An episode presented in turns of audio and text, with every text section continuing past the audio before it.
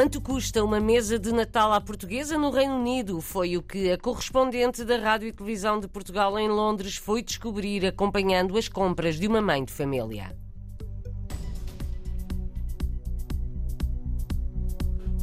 Mais numa regiões do que noutras, é possível comprar bacalhau na Austrália, ao contrário da sardinha. A Conselheira das Comunidades em Melbourne constata que há menos produtos portugueses a chegar ao país.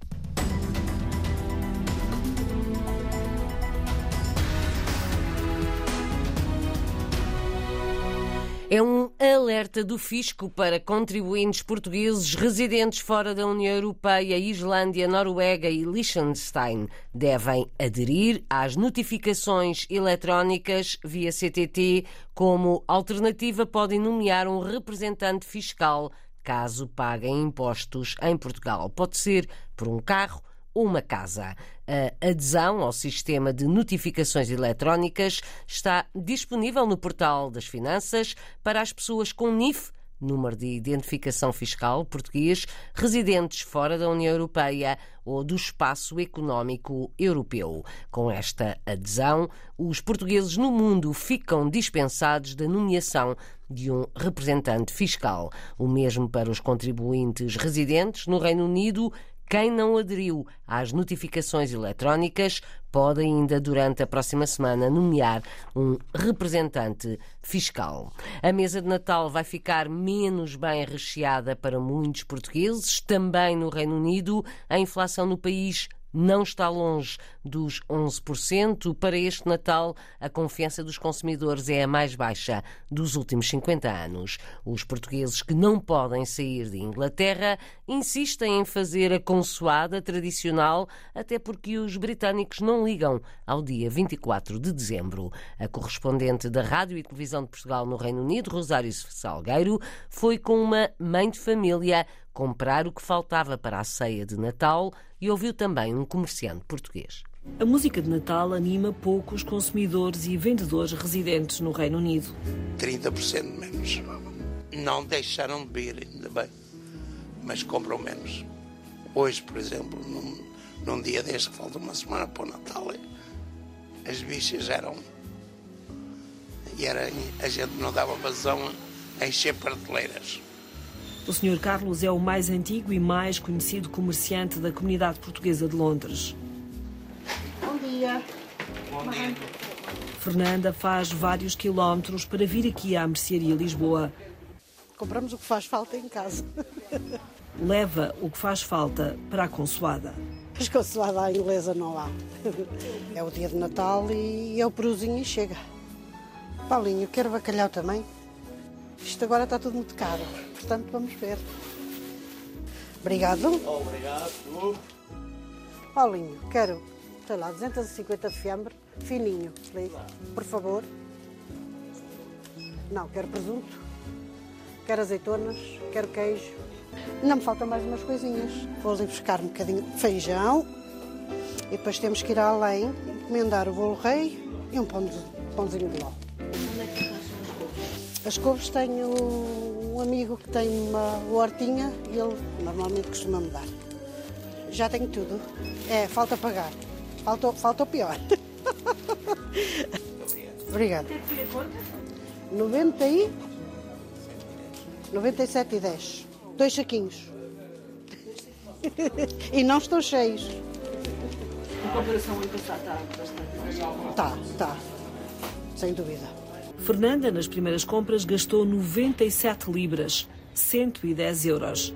Ainda falta o bolo rei, a 20 euros o quilo, rabanadas, aletria e arroz doce. Será tudo feito em casa. Uma ceia de Natal em Londres não ficará por menos de 250 euros, sem contar bebidas. Só o quilo de bacalhau aumentou 9 euros desde o ano passado em Londres, mas os portugueses que podem não o dispensam na ceia de Natal.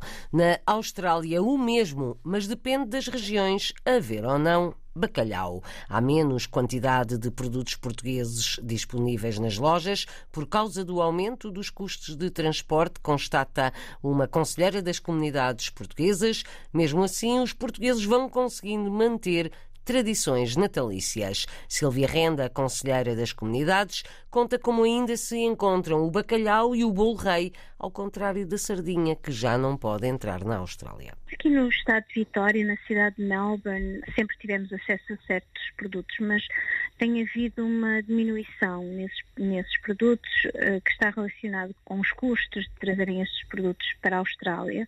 Há certas coisas que já não estão disponíveis, que é a sardinha portuguesa, que já não se pode comprar aqui na Austrália, infelizmente, foi bloqueada da importação delas para, para a Austrália. Pelas autoridades, e, eh, pelas autoridades. Sim, pelas autoridades, sim, pelas autoridades sanitárias deste país que levantaram alguns problemas com, uh, com o peixe, uh, como a sardinha, que vem com a cabeça, que vem com outras coisas, não é? Mas o bacalhau ainda cá chega, mas eu, eu notei, principalmente este ano, que realmente há uma diminuição de produtos portugueses e sei que noutros estados que estão com bastante dificuldade em encontrar, por exemplo, bacalhau, sei que em Nova Gales do Sul houve uma, uma diminuição ainda maior, mas nós aqui ainda vamos saborear o nosso bacalhau na ceia, não é? Na sua mesa de Natal e na dos uhum. outros portugueses que conhece, mantêm-se tradições portuguesas ou também já incluem o que é típico da Austrália, que já agora gostava que nos contasse? Na véspera de Natal, o bacalhau é mais aqui as pessoas, os portugueses que estão cá a viver, os que mais saboreiam não é, na noite de Natal e penso que isso continua a ser e era assim que era no meu tempo quando vivia em Portugal, mas penso que no dia de Natal é que já há umas pequenas diferenças, não é? O Natal aqui na Austrália é um Natal quente, não é? é um Natal de verão, e nós já estamos a incorporar coisas como camarões, uh, o peixe, mais no dia de Natal que talvez aquilo que a gente fazia, eu pelo menos na memória que eu tenho de Portugal.